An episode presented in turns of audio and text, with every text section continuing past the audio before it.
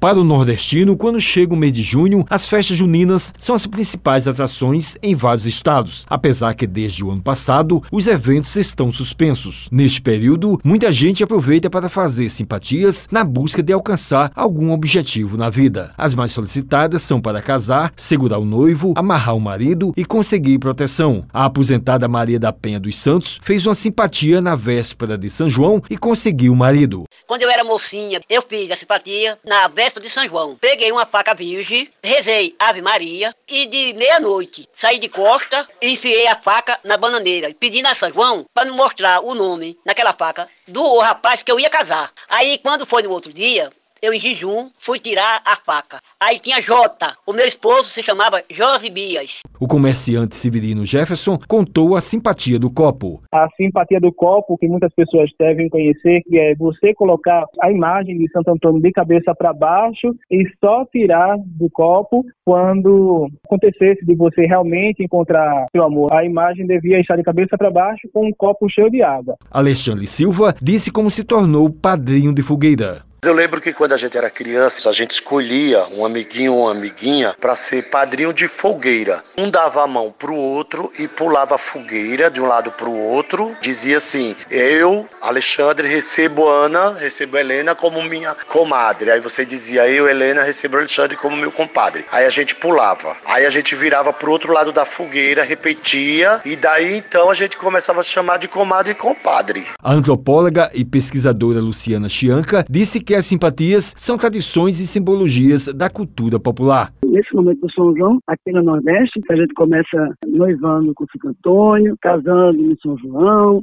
depois com São Pedro. A gente vive esse momento todo muito próximo dessa simbologia da fertilidade. Superstições geralmente estão associadas ou é a vida, ou é a morte, ou é a casamento. Ela falou que a religiosidade é forte para alcançar os desejos. Quando a gente acredita numa superstição, na verdade, o ato ritual né, de fazer, por exemplo, de acender uma vela e pingar na água, só vai ter força se a gente fizer uma reza, se a gente se remeter a um santo, se a gente pedir para Nossa Senhora, se a gente reza para Santo Antônio, é completamente vinculado. Essas superstições só fazem sentido porque existe uma fé por trás. A especialista comentou quais as simpatias mais realizadas. Há muita referência de diversas simpatias. O que a gente escuta mais é essa da faca na bananeira, que ainda se faz, né? e também a do pio da vela, num prato com água, o prato tem que ser virgem, e uma vela também nova, que você reza para que é, forme a letra do seu futuro marido naqueles pinos, né, que eles vão colando, se formando letras. Wellington Sérgio